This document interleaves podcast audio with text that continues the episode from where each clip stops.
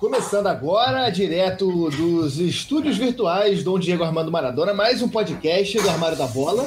Hoje um programa que gravamos em esquema de live, como o último dessa semana ainda, e dessa vez uma gravação de manhã. Eu tô me sentindo a própria Ana Maria Braga aqui, mas é por um motivo especial. Hoje é dia de falar de Eurocopa, competição que deveria ter sido realizada no passado, mas foi adiada por causa da pandemia e vai acontecer agora, em 2021, apesar de ser a Euro 2020, ali na marca patenteada, no trademark ali, né? Grandes seleções, muitas sedes, muitos craques e as histórias fora de campo que sempre fascinam os apaixonados por futebol. E a gente vai também conversar hoje sobre a década de 60 na Europa, um momento de muitas mudanças, uma década decisiva em que o continente se reconstruía ao mesmo tempo que lidava com as consequências da Guerra Fria entre União Soviética e Estados Unidos. Meu nome é Gustavo Angeléias e eu estou aqui como sempre com ele, Chico Freire, homem das camisas. Chico, seu boa noite. Bom dia, né? Bom, Bom dia. dia. Aí, dessa vez o Guilherme tá com a xícarazinha, também tô com a minha aqui. Dessa vez a gente não tá, não é água que o passarinho bebe aqui, né? É, dessa vez a gente trocou por um cafezinho, um pãozinho com manteiga. É, estamos chegando agora de manhã. Se você é Ana Maria Braga, eu posso dizer que eu sou o Louro José e o Guilherme é o eliminado no paredão de ontem, né? Para vir aqui tomar um café da manhã com a gente.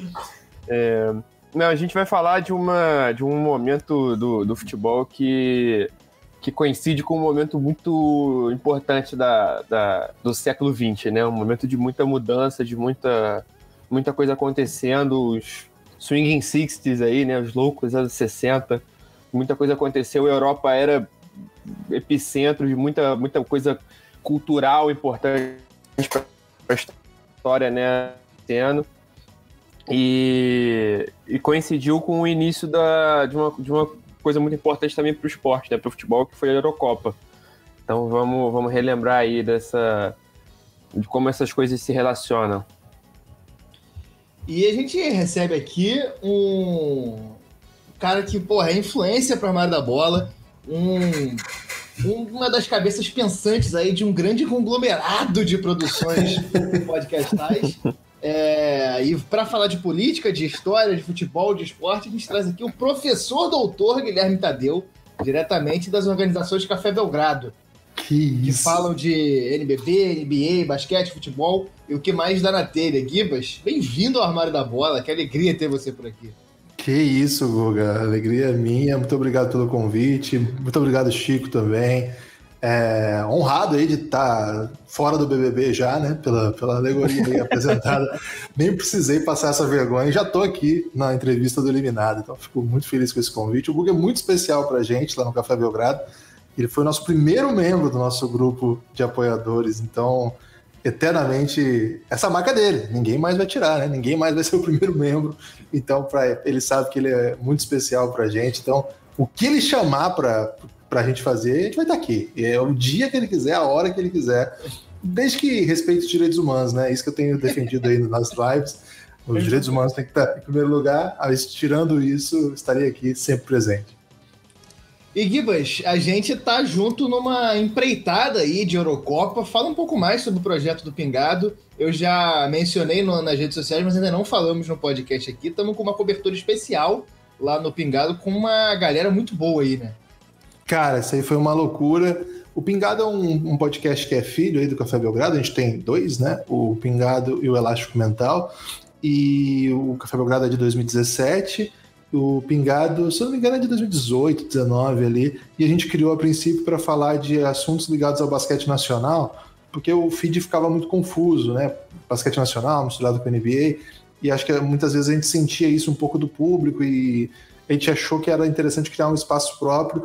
Com o tempo, a gente foi percebendo que a gente queria falar de outros esportes também. Depois da pandemia, isso acelerou muito por conta aí do futebol ter sido o primeiro esporte a voltar. E a gente colocou o futebol lá no Pingado, começou pela Bundesliga, que foi o primeiro campeonato que voltou. É, o nosso patrocinador é, bancou essa mudança aí, esse é um motivo capitalista do, do, movimento. E desde então a gente tem ampliado né, essa, essa, esse lado aí de falar vários esportes, já falamos de vários né, com o Café Belgrado Sport Show. E agora essa, essa ideia de cobrir um campeonato todo. Agora nós não fizemos sozinho isso, né? nós fizemos com a nossa base. O Guga está lá, inclusive, ele é o grande responsável para falar da, do país de Gales.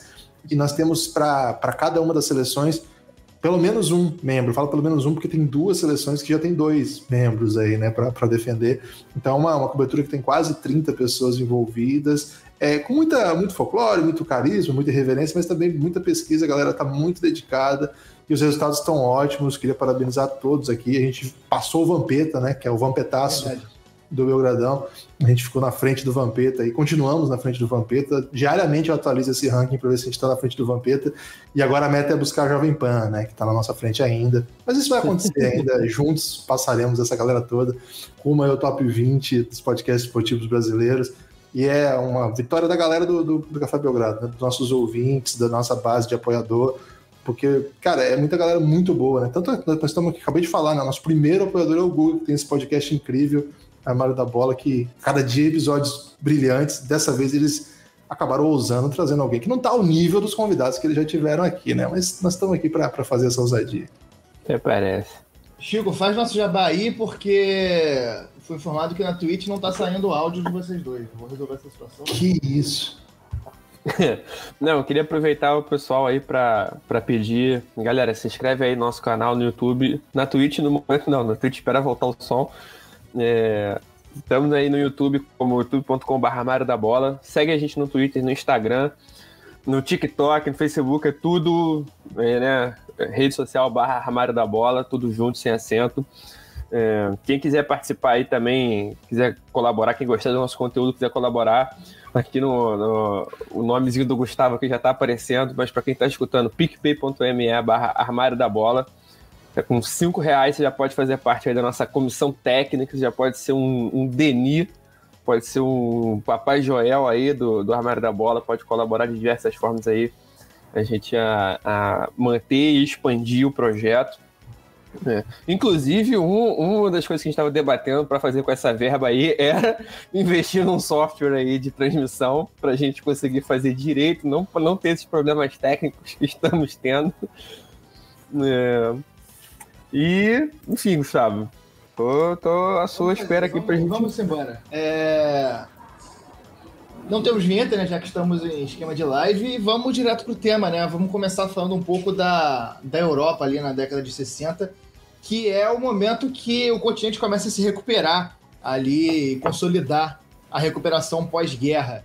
A geração dos baby boomers, né? Os chamados é, baby boomers, pessoal que nasceu ali nos anos seguintes à queda da Alemanha nazista, entravam na vida adulta e começavam a influenciar a sociedade. Né? Beatles, Bob Dylan, Rolling Stones são expoentes dessa, dessa geração que estavam começando a surgir ali no começo da década de 60 e influenciar o cenário musical, o cenário cultural e começar a mostrar a influência política que dura até hoje. Né? A gente tem baby boomers famosos aí que, que ainda influenciam as decisões em nível global, um exemplo é o Donald Trump, né? Que é um baby boomer, Bernie Sanders. A gente tem caras aí que continuam a influenciar o... as decisões políticas, né? Os grandes círculos do poder. E essa geração começava a surgir na década de 60 e ia fazer muito barulho ali nas primeiras é, intervenções aí no mundo. Chico. Ah, eu achei que você ia chamar o, o Guilherme para falar alguma coisa. Guilherme, quem quiser falar, é. fala. Não, os anos 60 eu acho que eles, eles, eles são para nossa geração, que é de dois, duas décadas, três décadas depois, uma referência muito relevante, né? Porque a gente cresceu ouvindo muito sobre os anos 60, né? Uma, a gente conhece, eu, eu nunca fui desses não, mas eu tenho muitos amigos que são. E não, não tiro o, a razão deles, não. Tem muitos saudosistas dos anos 60 que não viveram os anos 60, é, do ponto de vista da, da, arte, do ponto de vista da cultura, né, de maneira geral. É, são referências que perduram, perduraram. E é curioso, né, que a Eurocopa tem esse marco, porque na verdade a Copa do Mundo é muito anterior, né? A gente sabe que tem pelo menos três décadas antes. É, e os times europeus, as seleções europeias só conseguirem reunir força para marcar um torneio só pelo menos três décadas depois da Copa do Mundo, depois de estar estabelecido Champions League, etc. É um, dado que eu acho que é curioso aí para essa história do futebol um pouco, né? Porque mostra é, de alguma maneira como eles invejavam até a Copa América, né? Um período aí que, que a gente já estava organizando e o Brasil também com seus Brasil, as Américas também com seus problemas políticos, seus problemas é, de conflito, mas a Europa, muito por isso, mas também por questões ligadas ao UEFA, questões políticas, acabou chegando depois, né? Criou um torneio que é muito relevante, a gente está falando dele aqui estando na América há um dia, nós estamos gravando isso na véspera do, do início aí da, da, da, Eurocopa de 2020 em 2021.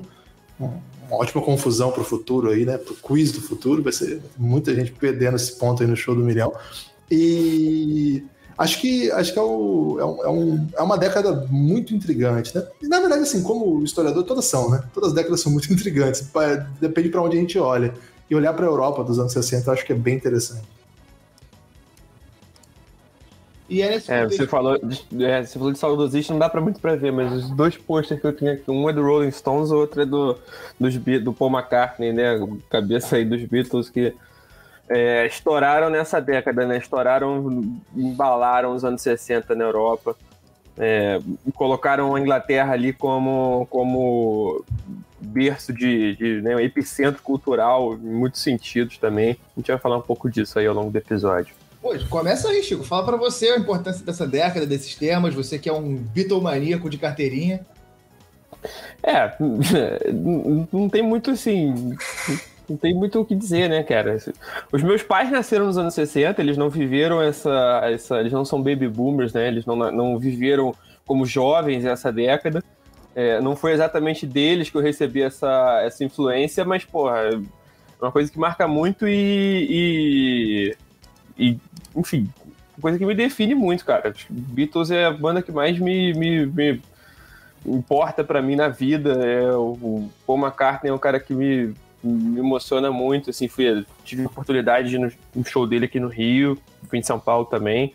É, Rolling Stones, acho que o show do Rolling Stones aqui no, no Rio foi o primeiro momento que eu tive alguma coisa assim mais diferente com a música eu olhei e falei, cara, isso aí é, é fora da curva. Assim. Eu era criança ainda, né? Era pré-adolescente, vi pela televisão e eu fiquei muito impactado.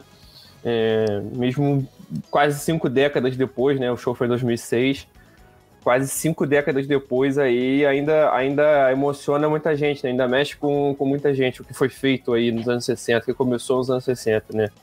Tem uma tatuagem por causa dos Beatles aqui, que é Ricans the Sun, aqui no meu braço, é a música que, porra, me mexe comigo pra caramba. O pessoal tá falando que o áudio já tá certo, hein, Gustavo? No, na Twitch não tá rolando, eu acho. É isso que eu estou tentando desvendar aqui, porque. A quem interessa calar? Quem interessa? É. Semana, a mesma coisa que semana passada e não funcionou. Aí é complicado porque eu sou adepto da coerência. Estou sendo coerente com, com o que fizemos semana passada, na segunda-feira, e não está acontecendo, mas vamos pro programa que a gente vai resolvendo aqui. Vocês podem começar a gritar se quiserem. E aí vai funcionar direito. É... e aí é nesse contexto que chega a, a a Eurocopa, né? É, ainda a Eurocopa, hoje em dia é chamada só de Euro, nessa tendência aí de reduzir os nomes das coisas, e foi a última das é, grandes competições que a gente tem até hoje em dia chegar. Como o Gibas falou, a gente já tinha a Copa do Mundo há muito tempo, a Olimpíada, que surgiu como uma grande é, reunião do futebol, até é, batendo de frente ali com a Copa do Mundo no começo, já estava consolidada também. É, a Copa América já tinha, então assim, a, a, a, o Gibas até mandou pra gente, pra galera que tá fazendo o pingado que a gente comentou mais cedo, mandou um guia da. Esqueci o nome do. do, do... Balão em profundidade. Isso, um, o, o, do balão em profundidade aí. E eles falam no, no, na introdução desse guia que a, a, Eurocopa é a que mais demorou a chegar e eles fazem uma leitura interessante que é o, o, a competição que ninguém vai falar que é a favorita, né? Porque sempre vai ter a Copa do Mundo, que vai ter basicamente as mesmas seleções, vai ter a Libertadores, vai ter a Champions. Então, assim, não é a competição favorita da, da maioria das pessoas, mas é, vai ser uma competição que todo mundo gosta, né? É um momento muito bom de ver muitos jogos. E ela chega é, como última aí, ela começa somente nos anos 60. Já tinha sido idealizada lá atrás, na década de 30, mas não tinha ido para frente. E em 1960 ela começa é, organizada pela UEFA, né? A UEFA que eu até anotei aqui curiosamente quer dizer Union of European Football Associations, na sigla em inglês, que eu nunca soube disso, para mim era só UEFA era o termo. É... E nas cinco primeiras edições, é, somente quatro seleções entravam na fase final da Eurocopa. A partir de 1980, o número de participantes do, da fase final subiu para 8, em 96 subiu para 16 e em 2016 subiu para 24. Nas duas primeiras edições, as eliminatórias foram realizadas em jogos eliminatórios, os chamados mata-mata, a partir de 68 foi incluída a fase de grupos nas eliminatórias. A Alemanha e a Espanha são os maiores vencedores da Eurocopa, cada um com três títulos, aí já fica o primeiro elástico dessa, dessa Eurocopa aí, da Espanha ser uma grande vencedora, algo que a gente não está tão acostumado, é uma novidade aí. A França tem duas conquistas, Dinamarca, Grécia, Holanda, Itália, Portugal, Tchecoslováquia e União Soviética venceram cada um uma vez. E desde o começo a Euro funcionava como é hoje, essa fase classificatória e depois a fase da competição em si. Em 1960, 17 seleções participaram nesse esquema de mata-mata e quatro se classificaram. É, o anfitrião só foi decidido depois do término da fase classificatória e foi escolhido entre as equipes que se classificaram para decidir. É, na primeira competição foi em, na França e por motivos políticos a gente também teve algumas baixas. A Espanha é, chegou a se recusar a viajar para a União Soviética, que foi em 64. É, e. Não, em, em 1960, a primeira edição, nas quartas de final, antes da sede fixa, né? Porque Isso. no mata-mata eles tinham. Os jogos aconteciam nos dois países. Aí só na semi e na final, os quatro jogos que aconteciam numa sede fixa.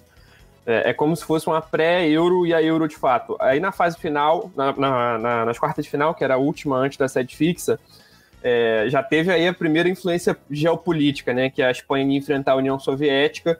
É, e não e se recusou o, o, general Franco, né, o ditador que comandava, o fascista que comandava a Espanha, se recusou a, a liberar a seleção para jogar contra a União Soviética em Moscou acabou que a União Soviética passou para a semifinal WO, porque ele, o general Franco proibiu a delegação de ir para Moscou.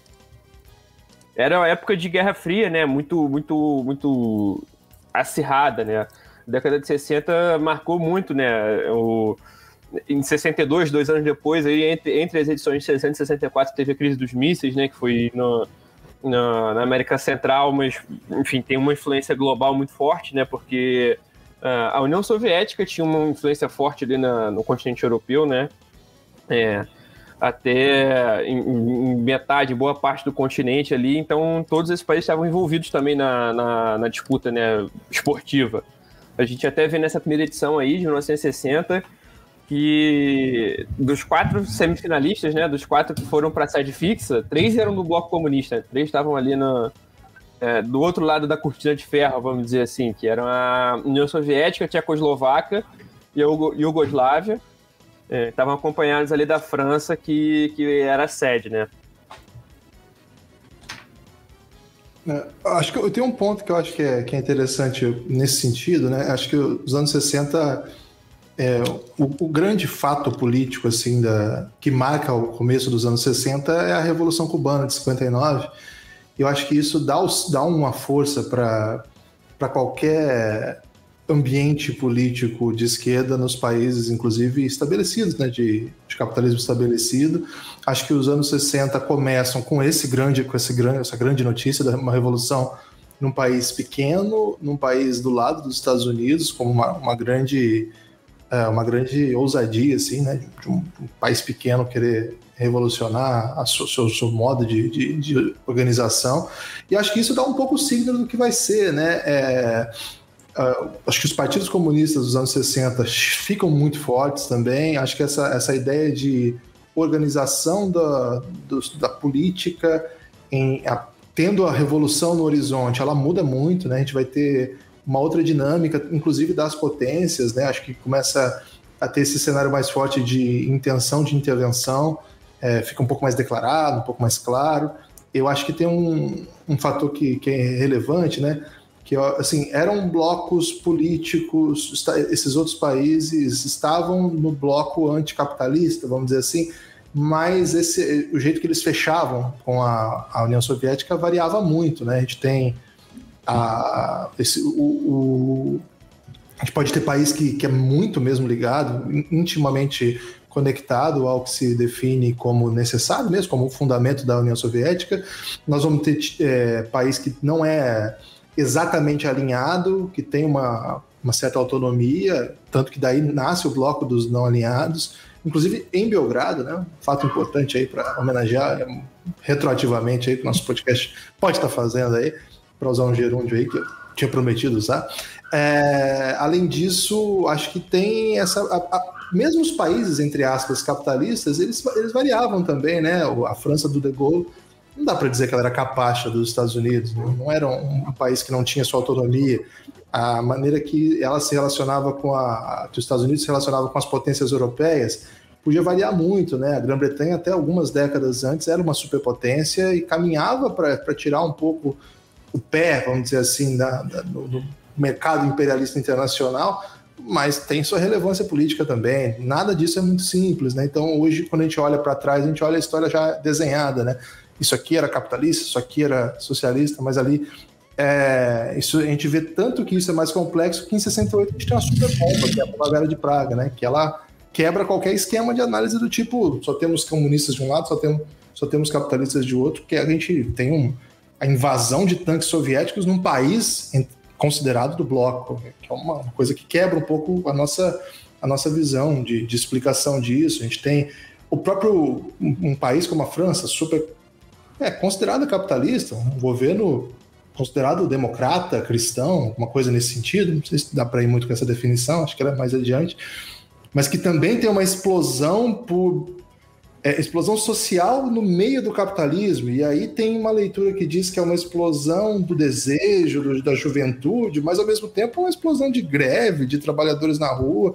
Então, é, você vê como a gente, quando a gente entra nos, nos países, né, a gente vai nas complexidades, a gente vê que é, que, que é estranho, né? A, a, história ela tem tanta nuance, tem tanto meio do caminho, né, que a gente precisa é ficar. Assim, por isso, acho que é por isso que ela é tão apaixonante, né? E acho que nessa história que o Chico contou é, fascinante. Tem, tem os vídeos, né? Essa, esses jogos estão todos disponíveis, no, no, não no YouTube, mas em sites aí para baixar. Todos os jogos da Euro são possíveis de serem encontrados. Isso é uma, uma coisa, uma, uma, novidade também para gente. É, você vai ver, por exemplo, em alguns momentos, alguns vídeos, a presença imponente lá do General Franco no Santiago Bernabéu, em momentos é, decisivos da história da Eurocopa. Em 64 ele joga em Generalíssimo, né? Como o pessoal falou aqui, a generalíssima é o... era, era, era a autoimagem que criava do, do, do general é, da, do, do, franquismo. Então, acho que a, a história da Euro é um pouco a história da Europa também, né? E assim como quando a gente for contar essa história agora, a gente vai ter que passar por algumas coisas que aconteceram. Hoje a gente está gravando dia 10, é, a gente veio, veio, a notícia que a Ucrânia vai ter que tirar os dizeres que homenageavam o que eles chamam de heróis da Crimeia, porque eles tinham colocado na camisa da Ucrânia uma provocação. É considerado provocação? Ou sei lá, uma, uma, uma, uma elegia? É uma indireta, é uma indireta. É... Indiretas do bem. Eles né? podiam, eles podiam ter ido ao Twitter. É. Eles podiam ter ido ao Twitter. Tão indireto quanto uma. Tem pessoas que... né? E a Rússia não deixou. que lutaram né? na Crimeia, né? A Rússia não tem força nenhuma esportiva, com todo respeito aos nossos ouvintes russos. É, tem muita força tem. esportiva, desculpa. Mas pior é que tem. tem. Ouvinte russo Lá tem, na, na, na, Sibéria, ainda por cima. É. Não, eu tenho certeza que tem. É, mas eu digo, futebolisticamente não é o melhor momento da Rússia, já, já viveu. Da, na União Soviética certamente foi seu auge. Mas ainda politicamente, mesmo sem ter tanta força, eles conseguem impor aí decisões importantes, né? Barrar essa camiseta aí, a UEFA proibiu. É, a UEFA que, junto da FIFA, são entidades que gostam pouco ou quase nada de manifestações políticas, né? Claramente não entendem muito o que é o, o futebol, né? Porque realmente.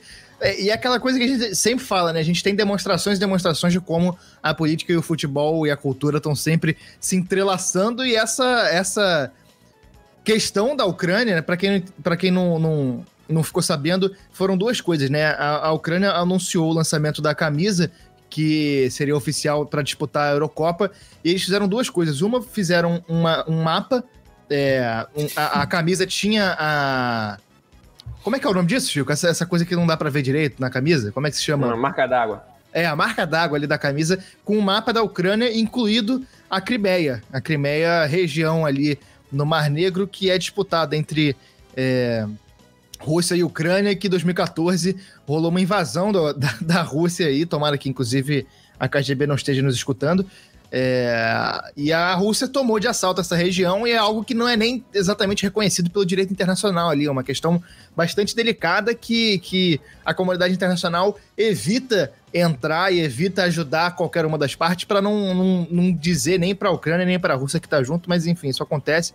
E tem essa outra mensagem que o Gibas falou, que é uma mensagem da direita nacionalista ucraniana que se assemelha bastante ao neonazismo ali é, e também essa mensagem foi, foi proibida, era uma mensagem de exaltação à Ucrânia. E aí, voltando Deixa aqui. Eu, é, eu ia, fazer, eu ia pedir uma, um comentário do, do Guilherme, é, mais pro lado esportivo. Eu, eu pessoalmente, eu, eu, eu, sei que na época que, que os países eram, né, tinham um regime comunista em, em, em vigor, o, o esporte era tratado com muita atenção, né? A gente tem a, as, as campanhas da União Soviética nas Olimpíadas, que, que tem a ver também com a questão de profissionalização ou não, amadorismo. É, eu sei que na, nessa época a gente tinha grandes times iugoslavos, a gente tem o, o, o próprio Pet, né, que, que cresceu na Iugoslávia, que era comunista, e ele sempre falou em diversas entrevistas aqui no Brasil que tinha esporte para todo mundo, que ele praticava todos os esportes na escola. É, eu queria um comentário sobre essa. Eu não sei também se o Guilherme tem essa. essa tem um. sabe dizer, mas um pouco sobre essa relação do, do, do, do esporte nessas, nesses países nessa época. É, o, eu, a gente tem essa tradição, na verdade, em países. Na verdade, não é só países socialistas que tem essa tradição, né? Um país capitalista como os Estados Unidos, por exemplo, também, né? O, o sistema deles universitário é ultracapitalista e é muito bem sucedido também. Mas, de fato, acho que é, estava entre as estratégias de expansão cultural, vamos dizer assim, né, numa, numa disputa ideológica pela, nos espaços possíveis de você mostrar força o esporte. Claramente a União Soviética fazia isso, os países né, do, do bloco faziam isso. A gente vai ter na ginástica, né, vários casos. A gente vai ter no basquete potências, né, as principais potências da Europa, União Soviética e Iugoslávia por muito tempo. Futebol, eu acho que é um pouco diferente, né? O futebol é uma outra lógica. Eu acho que ela ele obedece, um, ele tem uma tradição um pouco maior no ponto de vista do desenvolvimento mesmo como modalidade. Ele começa muito, muito antes, né? Da, não começa muito antes da revolução, mas começa como esporte, vamos dizer assim, como tradição e se espalha com um pouco mais de força é, há mais tempo. Mas certamente tem esses campos de estrutura, né? Que fazem isso é, eu acho que esse modelo que eles faziam, acho que tinha um pouco a ver com o Estado forte mesmo, né? O Estado que conseguia organizar, que estruturava assim uma maneira de cobrir os territórios, que eu acho que é uma questão central do socialismo. É, você consegue, é, com o controle que você tenta impor e com a, com a maneira como você é, domina o território, você faz o Estado ser presente e, no caso do esporte, você consegue mapear, por exemplo, necessidades, né? Você, você transforma isso em política pública, você pega jovens numa idade interessante para aprendizagem, super especializa, acho que faz parte, faz parte do desenvolvimento. É, esse modelo ele tem sido copiado, por exemplo, por países capitalistas do nosso tempo, né? 30, 40 anos depois. É o caso um pouco da Austrália, né? Que tem o Instituto de, de Esportes lá da Austrália, que trouxe ao mundo em 2000, quando sediou a Olimpíada, um monte de estrelas que a gente ficou acostumado e desde então continua fazendo isso. É um dos países que mais forma, por exemplo, jogadores de NBA, mas não só, né? Atletas de, de, das mais variadas modalidades. É, a França faz muito isso também com o Instituto também, né? O Instituto da França, o e daqui a pouco eu lembro o nome do Instituto francês, é, que já trouxe ao mundo o Teddy Riné, aquele judoca que nunca perde, né? O judoca que ficou, sei lá, 10 anos sem perder uma luta. Trouxe ao mundo o cara do salto com vara que perdeu pro brasileiro no Rio, foi botado para mamar aí. É, esse é, é, mais lindos, é. Malíssima, né? Mas o cara é muito bom também. É, não vou lembrar o nome dele com, por, com alegria. E entre outros tantos, né? Outras modalidades. É um modelo um pouco parecido, sabe? Com esse modelo de esporte criado pelas nações soviéticas, é, pelas nações socialistas. Acho que cada país também tinha sua própria lógica, né? Eu não gosto muito de, de generalizar, mas claro, a União Soviética exportou muito treinador. A gente vai se lembrar, a, a revolução da ginástica brasileira passou por isso, né? nós trouxemos treinadores aí, ucranianos, né? Soviéticos. A palavra correta é o soviético. Eles nasceram, ainda era União Soviética, né? Trouxe, profissionais tchecoslovacos por aí. Então, eles se espalharam pelo mundo, porque eram, de fato, havia esse, essa, essa aliança entre o desenvolvimento técnico, a pesquisa em modalidade, o controle quase militar dos corpos, que, que é, é uma parte também do sistema, simpático ou não ao, ao sistema, nós temos que ser cuidadosos com a história. Acho que isso deu muito bom esportivamente. Deu muito bom. Eu não sei se essas crianças tiveram uma ótima infância. Eu não sei que você decidiu meu filho nesses programas, mas certamente é, foi, é, é parte do, do resultado. O, o, futebol, eu tenho um pouco de receio de colocar aí. Eu acho que o futebol, o socialismo pode ter potencializado, mas também criou um, um, algumas coisas que não, não, não soltou tanto. A gente contou bastante histórias do futebol soviético lá no Pingado, quando o Renan Damasceno, que trabalha no Globo, ele veio contar um pouco da sua experiência cobrindo a Copa da Rússia e ele passou por esses clubes antigos da Rússia, conhecendo um pouco das histórias. A gente falou um pouco sobre isso lá. Mas de fato não, não é minha especialidade, isso é mais uma curiosidade, né? Não, não tenho, tenho rigor assim para defender tudo isso que eu estou dizendo aqui, não. É um pouco mais impressão. Qual é a sua especialidade, Gibbs? A gente se conhece há um tempo aí. Século XVIII. É, século XVIII é onde eu, eu caminho. A gente vai ter que inventar aí uma, um motivo para trazer você pra Não tinha bola, não tinha bola. Vamos, vamos ter que inventar, vamos ter que inventar. Peteca, talvez fosse peteca. e aí, voltando aqui mais para a Eurocopa em si, os vencedores recebem o troféu Henri Delaunay, uma homenagem ao primeiro secretário-geral da UEFA que idealizou um campeonato europeu de seleções, mas que não foi para frente e ele morreu cinco anos antes da primeira edição, em 1960, e o filho dele, o Pierre Delaunay, foi encarregado de trazer o troféu. Na primeira edição, nós tivemos uma prevalência do bloco socialista aí, né? A competição disputada na França teve a participação da Tchecoslováquia e da União Soviética em uma semifinal e da França e da Iugoslávia na outra semifinal. Na primeira, entre Tchecoslováquia e União Soviética, os soviéticos venceram por 3 a 0, não deram chance para os tchecos, e no, na outra partida, um jogaço entre França e Iugoslávia, 5 para a Iugoslávia, 4 para a França. A gente não vai querer enganar aqui o ouvinte dizer que a gente é especialista em futebol de seleções europeu em 1960. Eu não vou saber nem dizer quem foram exatamente os autores dos gols, mas a gente vai falar aqui, vai citar, porque hoje o tema não é nem entrar muito no que foi jogado, é mais discutir a situação da Europa, discutir um pouco mais amplo, falar, bater um papo sobre a situação da Europa na época. Afinal, é, não, acabou... o, um rápido, assim, a gente não é especialista, mas vale dizer que, que nessa, nessa primeira edição, na seleção do torneio, o goleiro era ninguém mais, ninguém menos do que Lev Yashin, o maior goleiro de todos os tempos, que era da, da União Soviética. E no meio tinha o. Na, na seleção do torneio, né? Que ele não, não jogou a final, mas ele é, se destacou era o Mazopust, né, o, o, o tcheco-eslovaco, que é um cara considerado importantíssimo aí, né, um, o, ele disputou a final da Copa do Mundo em 62, né, a Tchecoslováquia bem forte e o Mazopust era o grande craque, né. É, e o momento em que essas seleções iam muito bem, né, a União Soviética, é... a União Soviética disputou grandes... É Copas do Mundo, foi bem nessas, nesses torneios. O Lev Yashin tem as grandes defesas dele, que ficaram conhecidas na Copa do Mundo. O Tchecoslováquia disputou final, e Yugoslávia também acabou sendo um pouco mais forte mais pra frente. E era nessa época conhecida como o Brasil da Europa, né? Sempre tem essa história que a gente até falou no programa. A Yugoslávia.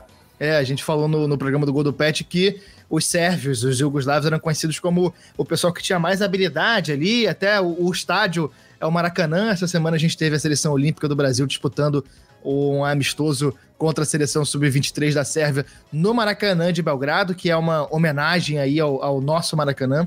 E a gente teve nessa Eurocopa de 1960 essa, esse resultado, União Soviética campeã na prorrogação contra Iugoslávia na final um, uma rápida, rápida curiosidade aqui sobre o Yashi, que a gente falou nele. É, a gente tem a camisa que é em homenagem a ele, né, Gustavo? Aquela toda preta, né? O Aranha Negra, que ele jogava todo de preto, só que tá um calor do cacete aqui no Rio, é. não vai colocar.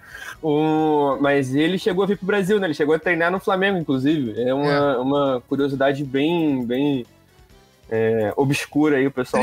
Trivia, É, uma curiosidade aleatória aí. Deve Yashin é, pisou em praias cariocas. O Leviathan esteve em Maringá, minha cidade. Ele jogava Olha aí. aqui. Olha! E Grêmio Maringá. É.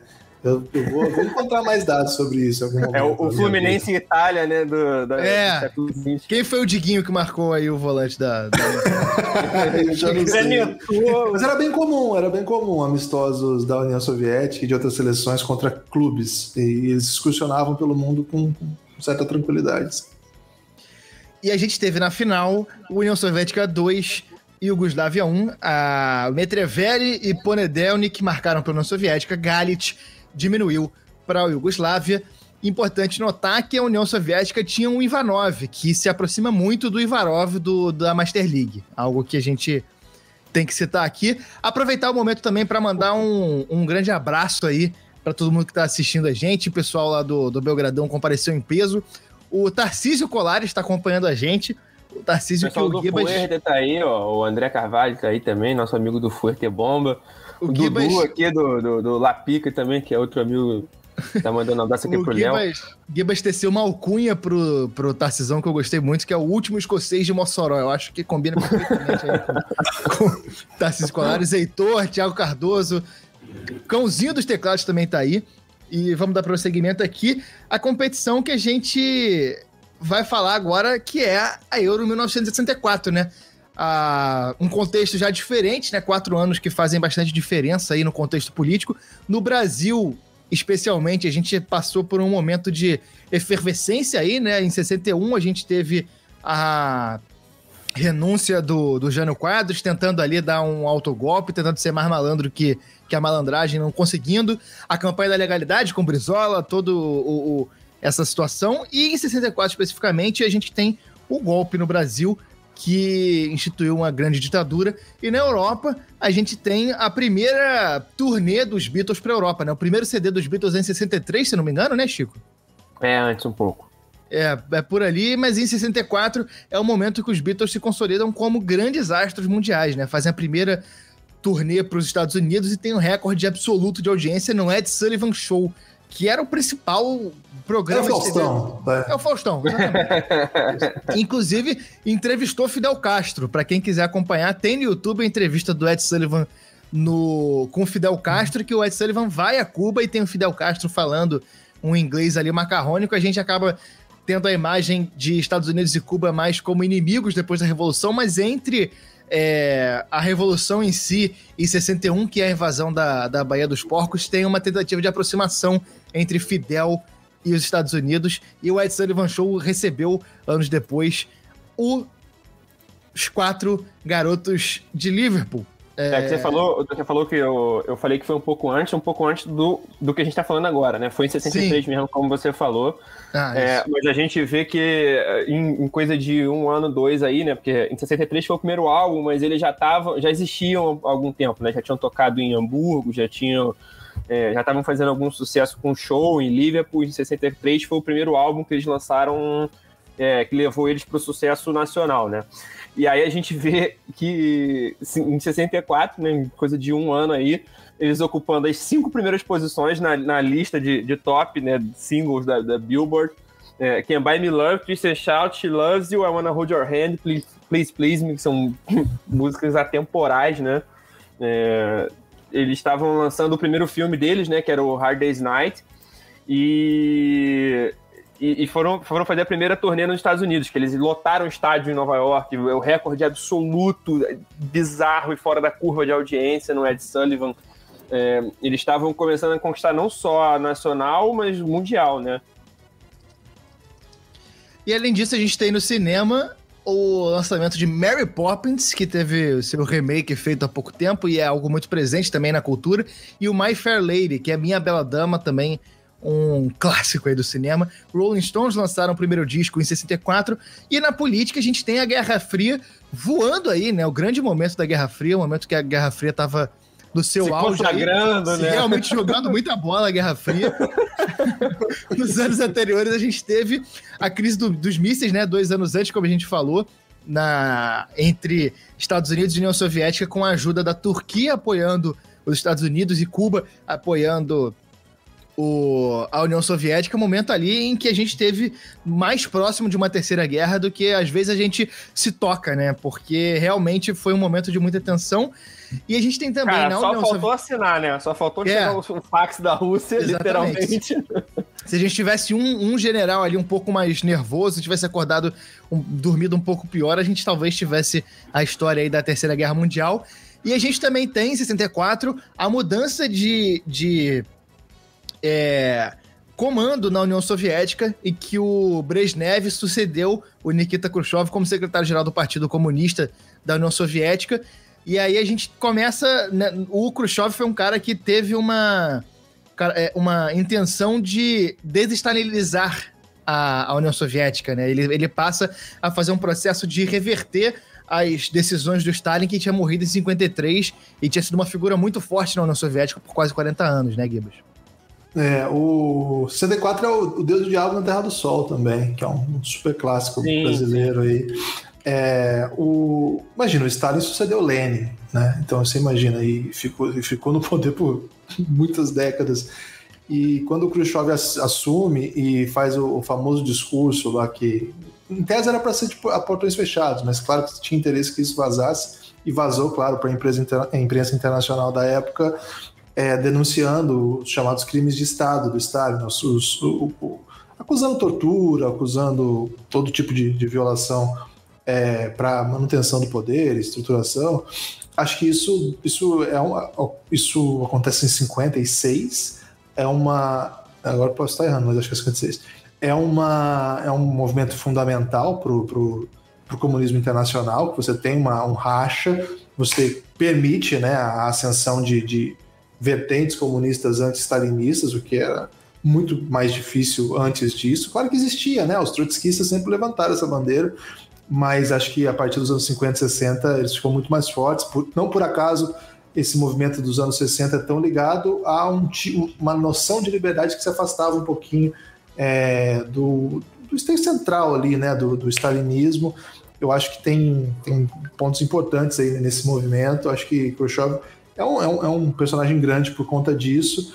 E a sua substituição pelo Brezhnev é, é uma é um, é um caminho meio do caminho, assim, né? Acho que foi um pouco. Foi um, as transformações foram um pouco pesadas para pouco tempo. A terceira via.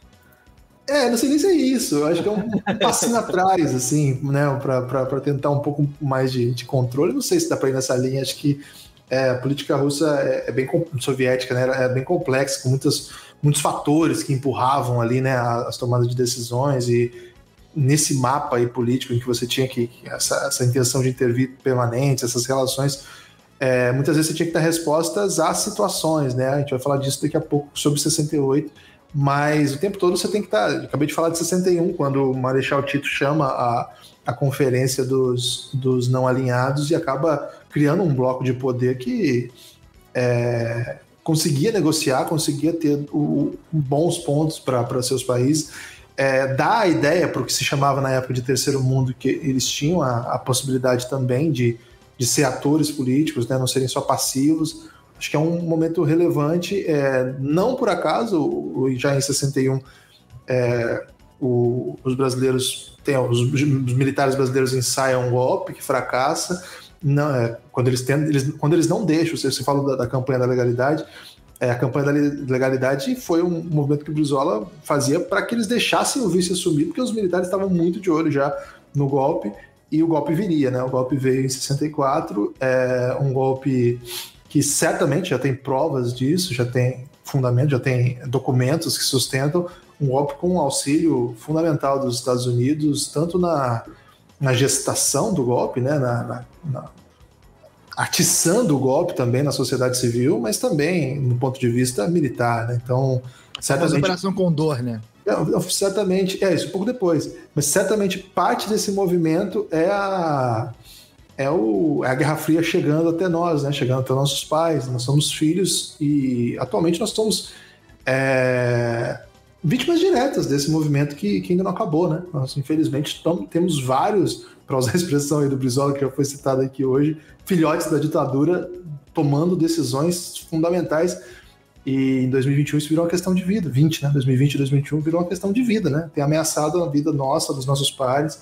É, ainda sofremos. É, claro que isso é mais complexo, não é tão simples assim. Mas eu acho que ainda sofremos severas consequências desses anos 60 na política brasileira. É, como a gente falou no começo, é, é, essa geração dos anos 60 é uma geração que influencia, né? E ainda é, é, esse período é um período importante e por isso que a gente escolheu fazer esse programa com esse recorte, né? Fala dos anos 60 e de mudanças, porque é algo que acontece na Europa e que influencia a nossa vida aqui. A gente está sendo influenciado até hoje por causa disso. Questões aí de ditadura e de militarismo e tudo mais, são temas bastante complexos.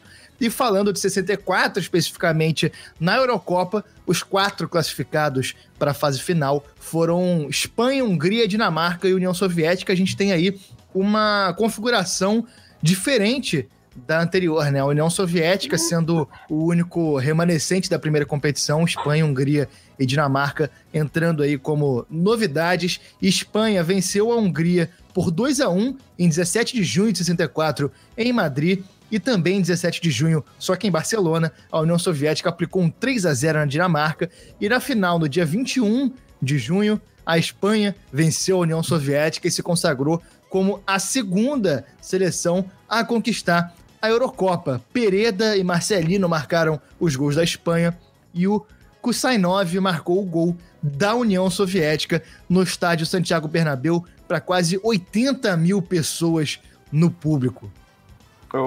É uma época interessante da gente notar. Tem um livro que, se não me engano, foi lançado pela Corner, que chama-se Noites Europeias. É um livro de escritores portugueses, cujo nome me escapa agora nesse momento, mas é um, é um livro que conta a história é, das, das competições de clubes, principalmente, é, na Europa durante todo o século XX.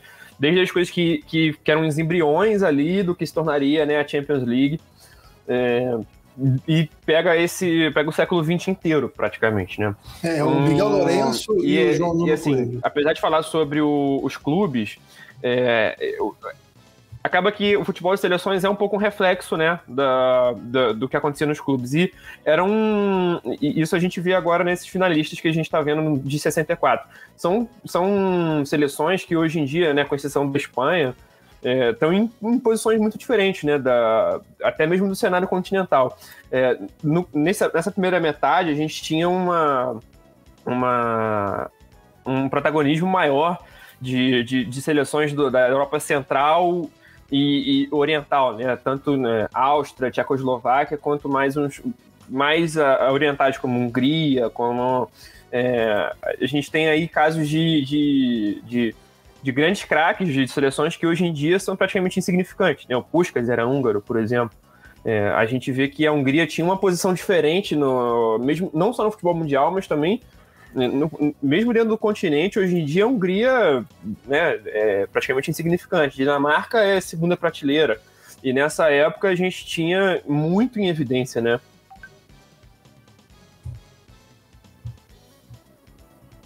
Quer complementar, Guilherme?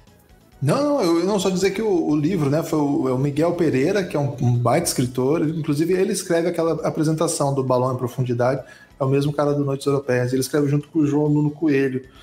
É, ele, o Miguel Pereira escreveu agora Os Sonhos de la Euro, mas eu não consegui comprar ainda, o site da, da Amazon tá, tá bugado, e não, não, não só foi comprar o e-book, né, porque não chega no Brasil tão a tempo, e, pô, tem uma, uma produção aí de língua portuguesa bem interessante, né? Acho que a Corner tá fazendo um baita trabalho.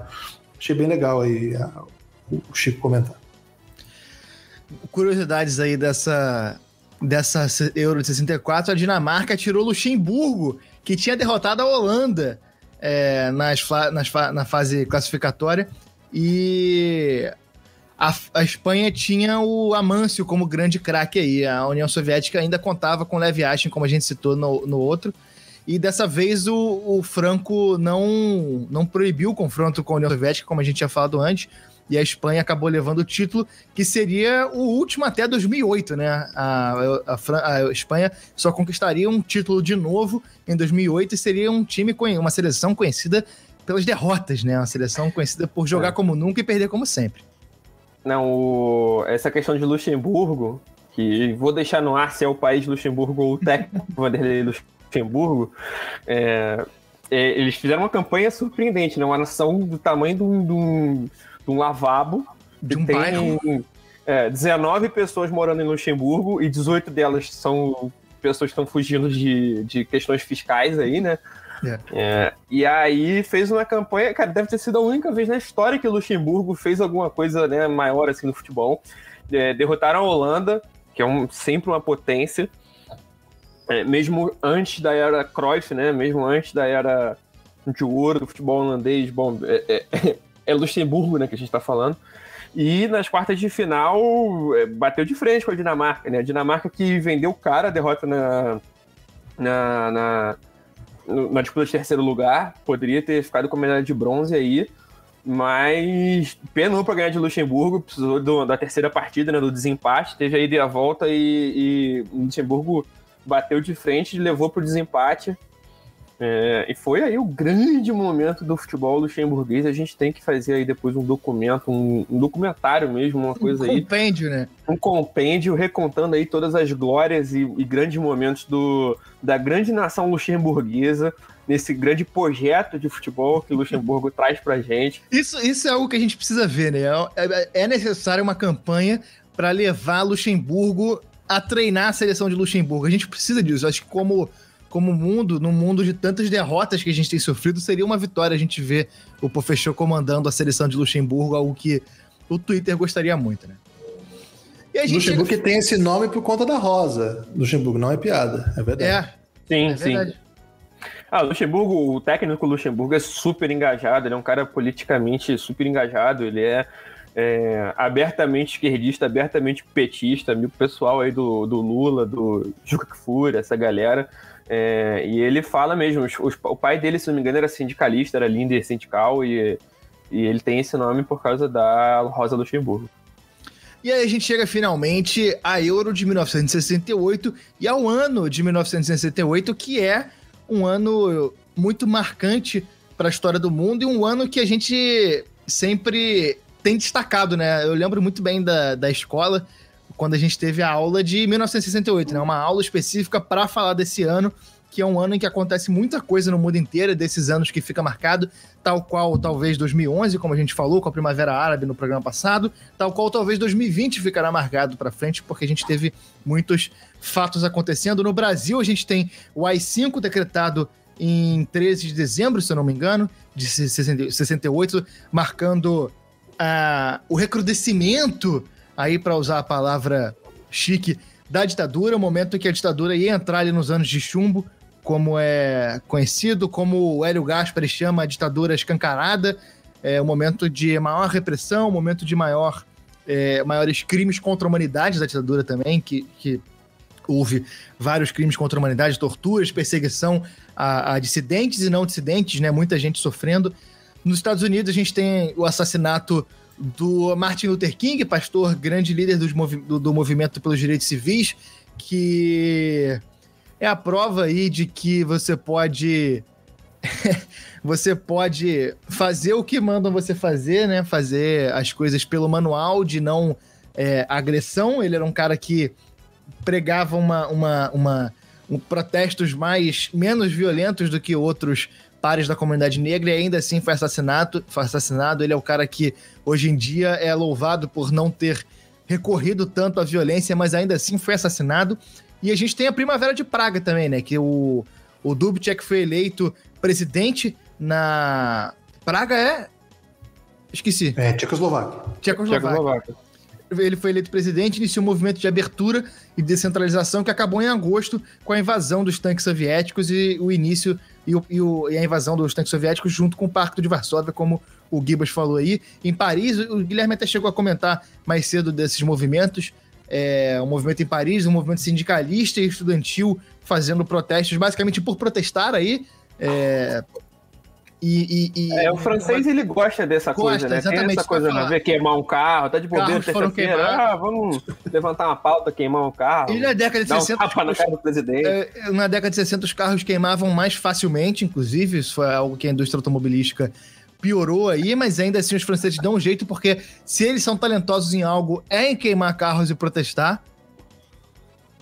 É, em 1 de julho, em 1 de julho, a gente teve o Tratado de Não Proliferação de Armas Nucleares assinado em Washington, é, Londres e Moscou por 62 países, tratado aí que é ignorado até hoje, basicamente. Mentira. As, os países dizem que, que, que fazem, mas não fazem.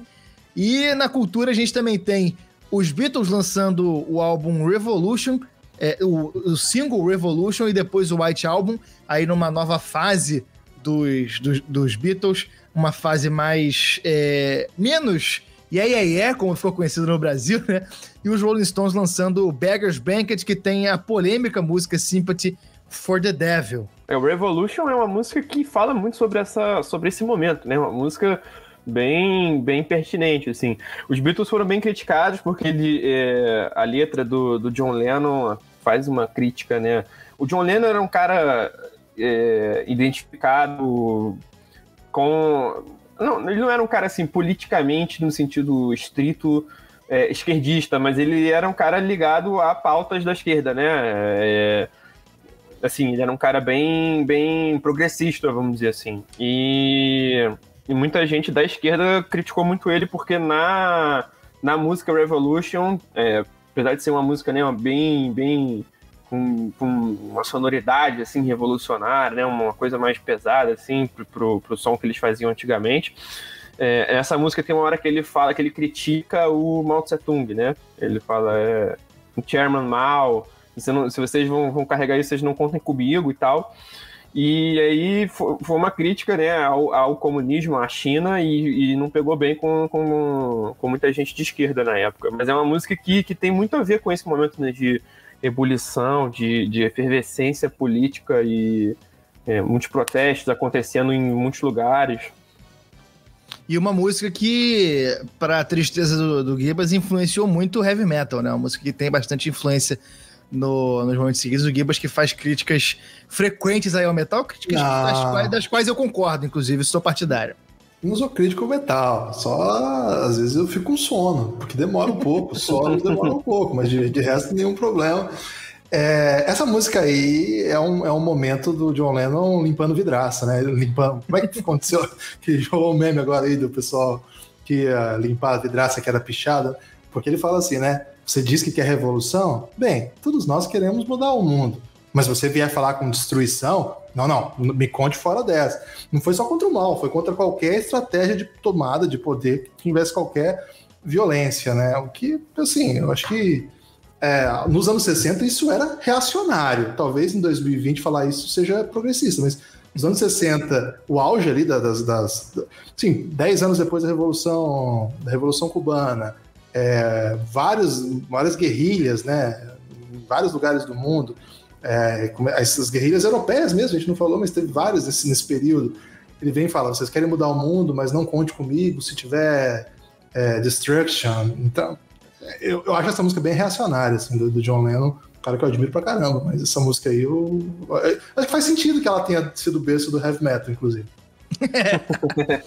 mas sempre tem alguém para proteger a vidraça do banco, né? Isso é impressionante. e aí a gente chega mais especificamente na Eurocopa de 1968 com outra configuração, mas é, a União Soviética e a Iugoslávia presentes, a União Soviética presente nas três é, Eurocopas da década de 60 e a Iugoslávia voltando depois de não participar em 64, somadas da Itália e da Inglaterra. Inglaterra que tinha sido campeã da Copa do Mundo em 66 é, e eliminou Além de ser o epicentro Euro. né, do, desse movimento é, aí, além exatamente. de ser é, do, é, de onde vieram os Beatles, o, o, Rolling Stones, além de Londres ser a capital da moda na época, né, de lançar muita tendência também de, de modo de vestir, é, literatura também, Londres era um, era um, um coração aí, né, um, um pô, era o epicentro de muita coisa. A Inglaterra ainda tinha ganhado a Copa em casa em 66, né? Dois anos é. antes aí, a Inglaterra no esporte também estava tava no auge. E para chegar na Euro, eliminou a Espanha nas quartas. Um time da Inglaterra que tinha Gordon Banks, o goleiro que ficou muito conhecido aqui no Brasil pela defesa inacreditável que fez da cabeçada do Pelé na Copa de 70. Bob Moore, Bob Charlton, um time muito marcante da Inglaterra principal time da Inglaterra, o único time da Inglaterra que conquistou alguma coisa aí na vida. E um time bastante marcante. A semifinal entre União Soviética e Itália foi 0 a 0 decidida no cara ou coroa após o um empate de 0 a 0 nos 120 minutos. Ainda não havia disputa de pênaltis instituída no, no futebol. É... E na outra partida, a Iugoslávia ganhou de 1 a 0 da Inglaterra. A competição foi disputada na Itália um momento aí que precisa, né, que uh, chama a atenção aí para a necessidade da gente treinar o cara ou coroa, né? A gente tem atletas é. aí treinados nessa nesse cara coroa é loteria? Não é, é habilidade, pô, é técnica. É, é, é, totalmente técnica. Cara ou coroa ou Joaquim Pô, Chico? Não, Joaquim Pô tem, tem, Joaquim Pô tem estratégia. É verdade. Tem estratégia. O cara ou coroa, aí depende um pouco da habilidade. E na final, o empate persistiu até o fim da prorrogação, dessa vez em 1 a 1 e a partida e foi marcada uma partida de desempate. Dois dias depois, a Itália, mesmo exausta, abriu 2 a 0 O país vinha de campanhas ruins e virava ali uma chave com Dino Zoff, Didi Riva e Anastase, que seriam vice do mundo né, em 1970, justamente pro Brasil. Riva e Anastasi que marcaram os gols da Itália nessa partida de desempate. Na partida original da final, o Domenech marcou para a Itália e o Zarit marcou para a Yugoslávia. Domeghini marcou para a Itália. E tá pequena aqui a letra, tá difícil de ler. E o Zarit marcou para a Yugoslávia. As duas partidas foram disputadas no Estádio Olímpico. A primeira teve 68 mil participantes presentes e a segunda 32 mil, né? Menos da metade aí foi assistir a partida de desempate numa mostra de decisão ruim aí dos moradores de Roma.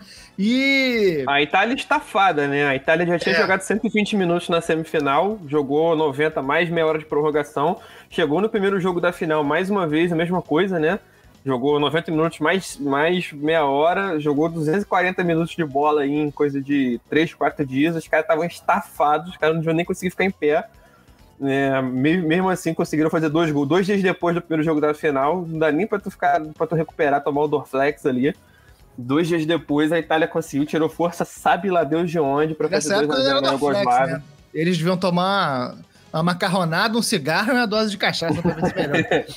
E eu não, acho que se a gente... É um limoncello, né? É, eu acho que se a gente for entender a década de 60 como um período de muitas mudanças e de transição, a gente pode reparar até nos nomes dos jogadores e, e, e das seleções que estão aparecendo como mudança, né? no começo ali, na, Euro de 60, a gente tem nomes menos conhecidos e agora a gente vai passar a ter nomes mais conhecidos. A Copa de 70 também já vai ser um, um momento de mudança. Eu acho que a gente realmente consegue ver elementos que a gente reconhece mais fácil nessa Euro de 68 e se encaminhando para um futebol que a gente começa a entender mais, né? A gente, a partir de 70, é quando a gente começa a ter aqui no Brasil o Campeonato Brasileiro, eu acho que a gente começa a ter mais estabelecido o futebol brasileiro como um todo e algo que a gente conhece mais naturalmente hoje em dia, né? Eu acho que sem a pesquisa a gente ouve mais sobre o futebol mais recente. Pesquisando a gente vai ver coisas mais para trás. Eu acho que a gente passa a ter nos nomes e, e, a década de 60 como sendo essa transição não. Uma década realmente muito importante, uma década que muita coisa acontece politicamente. A gente deixou uma porrada de coisa de fora aqui, mas a gente passa a ter essa, essa maior proximidade com os temas do final da década de 60, né? Não, e tem uma relação também com a tecnologia avançando, né? A Copa de 70 foi a primeira a ser transmitida em cores aqui no Brasil. Uhum. É, isso já mostra que antes disso, até conservação mesmo dos arquivos era de uma forma diferente, né? E tem um avanço tecnológico aí que, que, que faz avançar também a questão midiática e mercadológica da, do futebol, não só na, aqui no Brasil, como eu falei, que foi a primeira transmitida em cores, mas também né, mundo afora. É, são coisas que vão se refletindo, talvez até por isso que a gente conheça mais as coisas dos anos 70 para cá do que, do que antes disso, né? Gibas. É isso, eu, eu acho que essa, essa é uma, uma tendência que da, dali em diante acho que o futebol também começa a ter um pouco mais de indústria cultural envolvida aí, a gente vai começa a cultuar mais alguns jogadores, a, a sua lenda começa a correr um pouco mais. E acho que a partir dos anos 70 em diante, acho que a, própria maneira de, de se acompanhar futebol vai, vai, vai se encaminhando. a ponto de a gente, a ter esses jogos todos disponíveis aí pra gente assistir. Tem aquele site que eu recomendo que é o Futebalha, é, Futebol IA, é, que na pandemia bombou muito, que a galera tava vendo muito jogo, não tinha jogo para ver, né, cara? Então, muito jogo antigo passou até na TV e os jogos mais undergrounds, assim, você consegue encontrar. Lá tem cada competição, você vai lá na Euro, você vai ver lá os, os jogos de 60, 64. É bem legal, assim, para quem gosta de, de pesquisar, ver coisas do jogo, ver goleiro em pé, né? Os goleiros não pulavam na bola que eles achavam que não chegava, não, viu? Inclusive, leve acha. Se a bola estivesse um pouquinho longe, eles poupavam aí a energia, né? Porque tem o jogo inteiro ainda para empatar.